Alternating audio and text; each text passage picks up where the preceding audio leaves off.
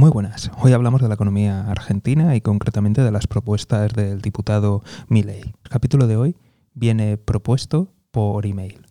Recordar, como siempre os digo, que podéis poneros en contacto a través del correo electrónico o a través del formulario de la página web, ya que es una forma de realmente cortar el ruido porque todos estamos en redes y todos vemos, pues bueno, la publicidad institucional, los prorrusos, los pro esto, lo otro, y al final vemos que simplemente se, se repite en un montón de tonterías o un montón de versiones oficiales.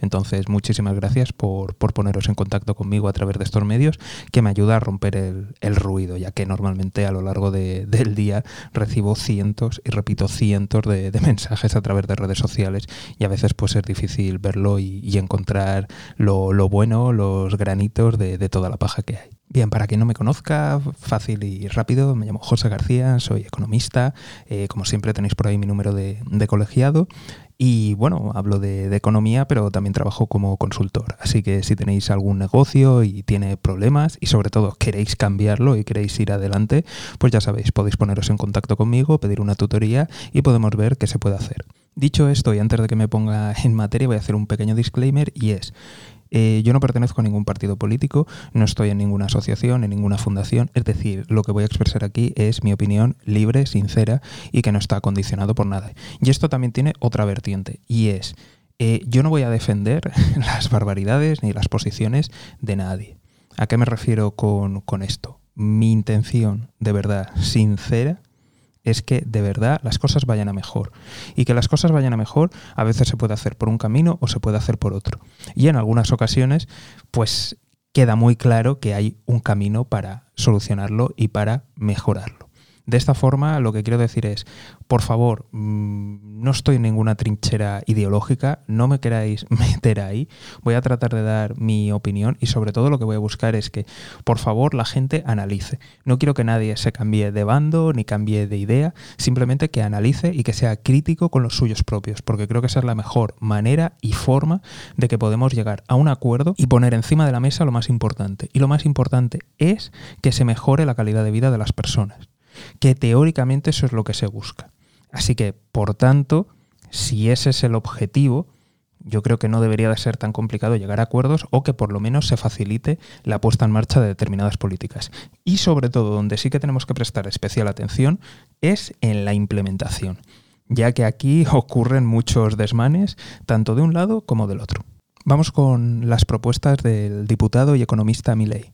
La primera de ellas es la supresión del Banco Central de la República de Argentina. Como no conozco a esta persona, no he podido hablar y la mayoría de lo que he visto, he leído, viene por parte de los medios y todos sabemos cómo funcionan los medios, no quiero basarme única y exclusivamente en los titulares. Entonces voy a ir al fondo de la propuesta y creo entender, de acuerdo, a lo mejor me equivoco, pero creo entender que sobre todo cuando dice derribar el Banco Central, lo que se refiere sobre todo es a la dolarización y que no está diciendo literalmente cargarse el, Banco Central, sino que pierda esas funciones. Si la propuesta es esa, yendo al, grano, evidentemente tiene muchas ventajas y podría estabilizar, porque hay muchísimos problemas de inestabilidad y sobre todo de falta de veracidad en, Argentina, en las cuentas y en los gobiernos. De esa forma, dolarizando, sería una forma de realmente estabilizar la, la situación, de tener mayor credibilidad, tanto nacional como internacional, y realmente podría ser un gran boost para la economía. Ojo que esto no saldría gratis y que evidentemente esto tiene unas consecuencias bastante importantes. Lo primero de ellos es que supone una pérdida de, soberanía, ya que evidentemente un Estado pierde su, divisa, que, que, le da mucho margen. Por otro lado, también las funciones del Banco Central, y es de aquí por lo que digo sobre todo que, que creo que no se refiere a cargárselo literalmente, porque el Banco Central evidentemente es interesante para los estudios que hace, es interesante otras funciones que, puede tener, pero evidentemente eh, si se dolariza, evidentemente se pierde la política monetaria. Y esto es una herramienta fundamental que no solamente se utiliza para mangonear, aunque mucha gente lo haya estado utilizando para mangonear y para sus fines políticos, sino que además es una herramienta muy importante y que también puede tener problemas que la política monetaria te la hagan en otro país y acorde a las circunstancias de ese país. Te pongo un ejemplo. Imaginemos ahora la economía de, Argentina está dolarizada. Sí, sí, evidentemente se han saneado cuentas, da mayor credibilidad, mejoran los negocios, es bueno para las exportaciones, para las inversiones, para muchas cosas es muy bueno. Pero imaginemos que estamos ahora mismo eh, allí en Argentina. Hay una crisis económica, ¿de acuerdo? Y que en Estados Unidos hay un boom económico. Evidentemente la política monetaria lo que va a hacer es empezar a subir tipos de interés.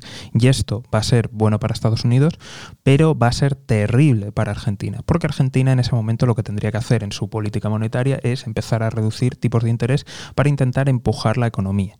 ¿De acuerdo? Esto estoy suponiendo que no haya ningún, ningún otro shock, ni ninguna otra crisis, ni ninguna otra variable que, se esté descompensando, ¿de acuerdo? Y si me estáis contando, por ejemplo, decir, bueno, ya, pero es que en Europa tenéis el, euro y eso, pues mira, eh, es también una pérdida de soberanía. Sí, es una pérdida de soberanía, evidentemente, pero no es lo mismo, porque al final eh, los socios europeos negocian entre ellos, que es cierto que al final se acaba haciendo lo que dice Alemania, que es el socio más fuerte, pero aún así no, es lo mismo que tú participes que permitas que la política monetaria esté exenta. Es decir, dentro de la Unión Europea tú tienes mecanismos para, para, mover. Tú tienes, por ejemplo, tu peso económico y eso se transfiere a tu Banco Central y a través de tu Banco Central Nacional se tiene en cuenta en el Banco Central Europeo. Y luego también tienes la designación de cargos y tienes también la Unión Europea, tiene la Comisión Europea, es decir, tienes mecanismos para tu influir. Pero ¿qué mecanismos tiene Argentina para influir si está dolarizado? Y cualquier país que esté dolarizado, ¿qué le va a decir a Estados Unidos? Oye, a mí no me conviene esto. Y Estados Unidos va a hacer lo que le salga de las narices. Y es normal.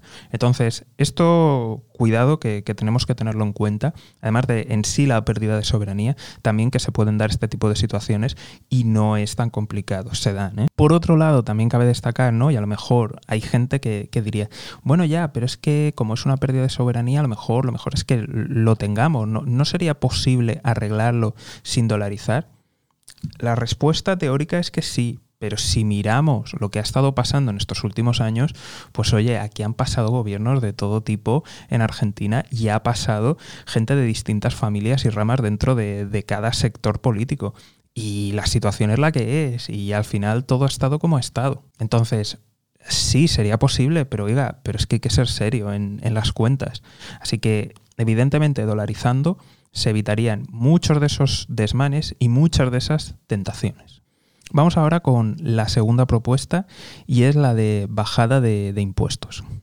Aquí os voy a ser sinceros y es que mi, mi, percepción, y veo que ocurre mucho en política, es que hay una trinchera ideológica, dependiendo de dónde estés, dices una cosa u otra, y es, eh, ante todos los males, ante cualquier cosa mala que ocurra, es bajada de impuestos.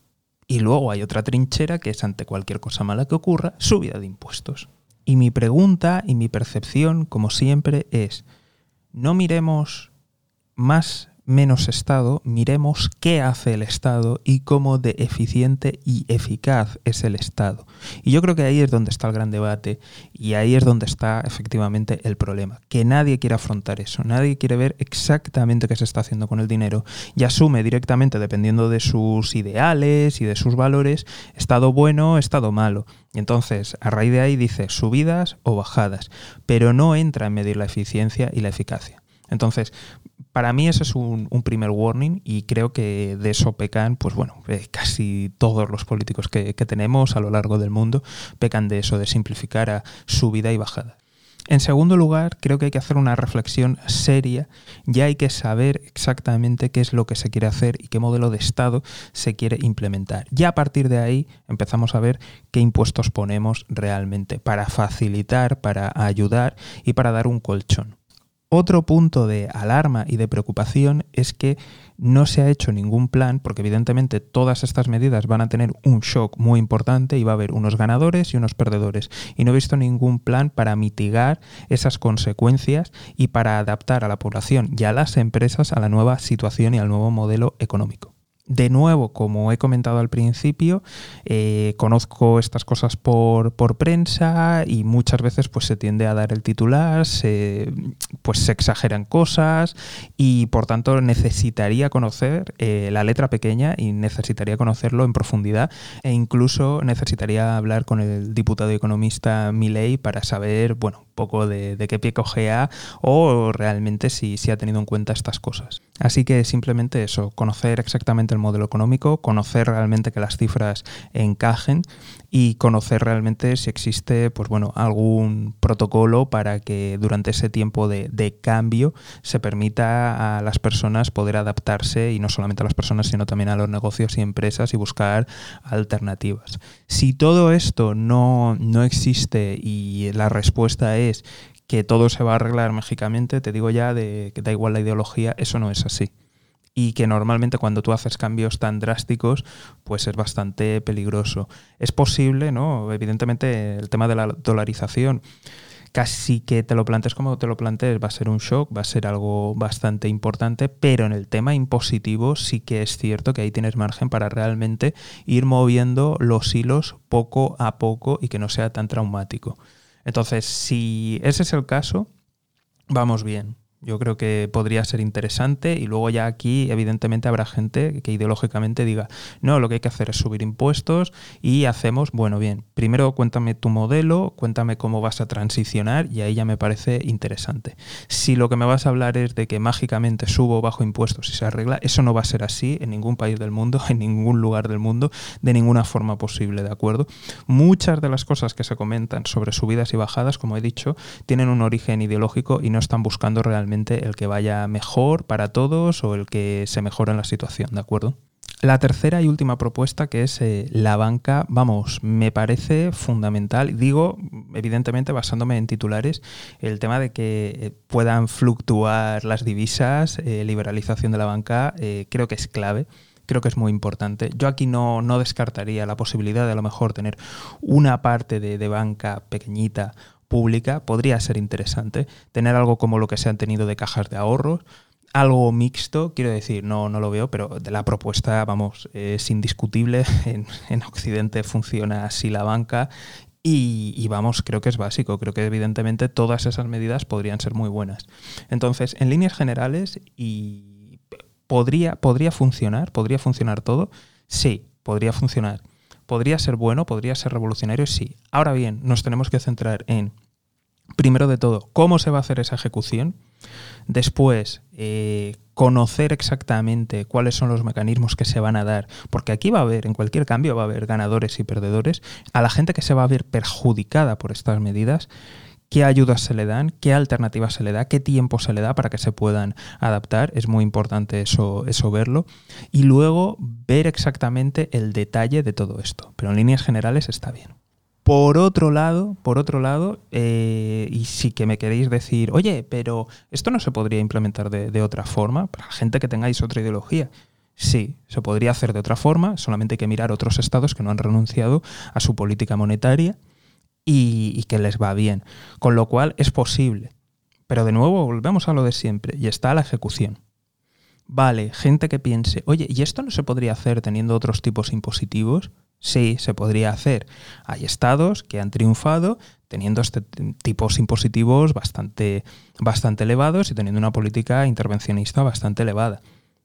Ahora de nuevo, también ha habido estados que han sido una catástrofe y volvemos a lo de siempre. No solamente hay que mirar la parte ideológica, sino también tenemos que mirar la ejecución. Y es que la ejecución es clave, es fundamental. Es que te pueden acabar robando montando empresas públicas que dejando una privatización. La cuestión es, ¿vamos a tener luego un Estado vigilante? Es decir, ¿se va a vigilar que realmente haya competencia, que haya mercado? ¿O se va a vigilar que las empresas públicas realmente operen de manera eficiente y eficaz? O se va a convertir eso en un chiringuito para colocar políticos. Y ojo que esto pasa exactamente con la empresa privada. Y si no, mirar las puertas giratorias aquí en Europa, ¿eh? que es brutal la cantidad de políticos que acaban en empresas privadas devolviendo favores. Y con la banca pues pasa lo, mismo. En fin, como siempre, muchísimas gracias por, por las preguntas. Eh, ya sabéis que tenéis por ahí el correo electrónico, tenéis también el formulario web Si tenéis un negocio y os puedo echar un cable, y más en los tiempos que corren, que seguramente os hará falta, ya sabéis, tenéis por ahí mi, mi web personal de la consultoría y me podéis mandar un correo contándome la situación, hablando de vuestra empresa. Como siempre, nos vemos aquí, en el podcast del economista José García. Un saludo y toda la suerte del mundo.